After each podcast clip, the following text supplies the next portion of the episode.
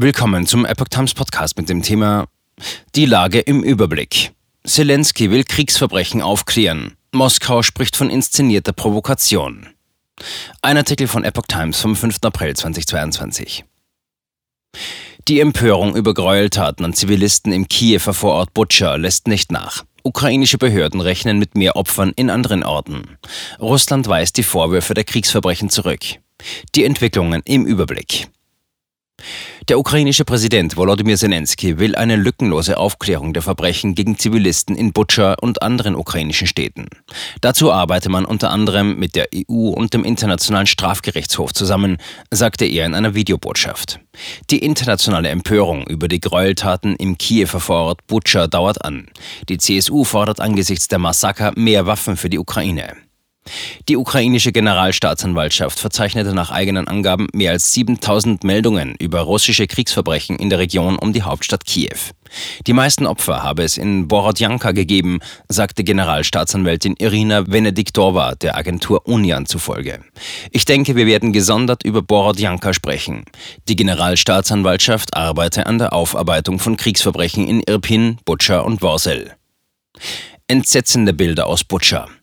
Die Bilder aus Butscha, wo nach dem Abzug russischer Truppen zahlreiche Leichen von Bewohnern auf den Straßen gefunden wurden, hatten am Wochenende für Entsetzen gesorgt. Die Ukraine macht für das Massaker russische Truppen verantwortlich, die die Stadt besetzt hatten.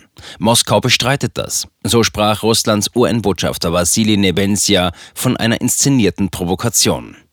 Russland wolle dem UN-Sicherheitsrat Beweise dafür vorlegen, dass sein Militär keine Gräueltaten gegen Zivilisten in der Ukraine begangen habe. Nach Ansicht des US-Verteidigungsministeriums sind die russischen Streitkräfte für die Taten in der ukrainischen Stadt Butscha verantwortlich.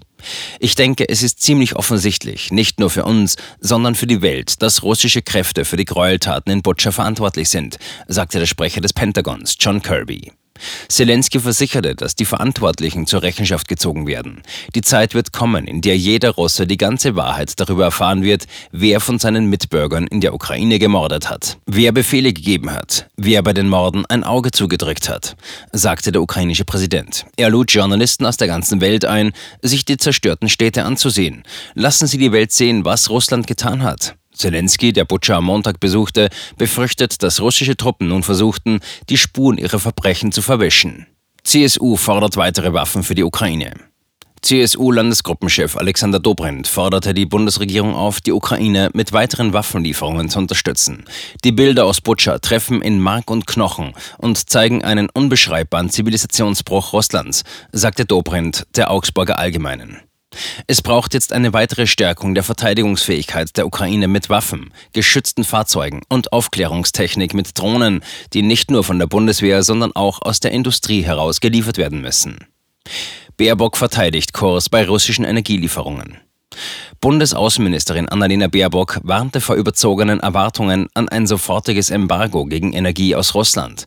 Wenn man morgen komplett ein Embargo hätte, wenn das diesen Krieg stoppen würde, dann würden wir das unverzüglich tun, sagte die Grünen-Politikerin in den ARD-Tagesthemen.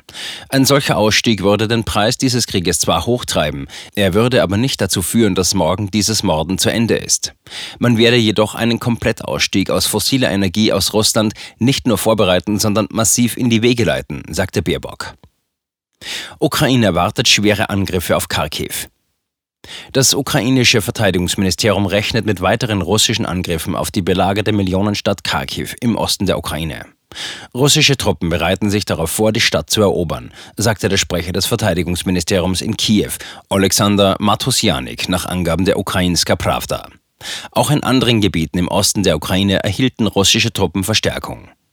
Bei russischen Angriffen auf die südukrainische Stadt Mykolajiw wurden nach ukrainischen Angaben mehrere Menschen getötet und verletzt. Der Gouverneur des Gebietes, Vitali Kim, berichtete von elf Getöteten und 62 Verletzten. In der Nacht gab es Luftalarm, auch in den Gebieten Poltawa, Kharkiv, Dnipropetrovsk sowie in den Gebieten Sumy, Tschernihiv, Luhansk, Donetsk und Saporischia. Ukraine, derzeit rund 600 russische Kriegsgefangene. Etwa 600 russische Soldaten befinden sich in Kriegsgefangenschaft der Ukraine, wie Vizeregierungschefin Irina Vereshchuk nach Angaben der Ukrainska Pravda im Einheitsprogramm des ukrainischen Fernsehens sagte. Man suche nach Wegen, über das Rote Kreuz Ukrainer in russischer Kriegsgefangenschaft zu erreichen und wolle Russland dazu bringen, sie freizulassen. Ukraine. Wiederaufbau von Brücken dauert zwei bis drei Monate. Der Wiederaufbau während des Krieges zerstörter Brücken in der Region Kiew werde etwa zwei bis drei Monate dauern, teilte das ukrainische Infrastrukturministerium nach Angaben der Agentur Union mit. Die Arbeiten sollen demnach in den kommenden Tagen beginnen. Das wird am Dienstag wichtig. Mit einer Unterstützerkonferenz in Berlin will Außenministerin Baerbock die internationale Hilfe für die von vielen ukrainischen Kriegsflüchtlingen aufgesuchte Republik Moldau ankurbeln. Dabei sollen etwa die Versorgung der Flüchtlinge sowie die gestiegenen Energiepreise eine Rolle spielen. Präsident Zelensky will sich per Videoschalte an die Mitglieder des Weltsicherheitsrates der Vereinten Nationen wenden.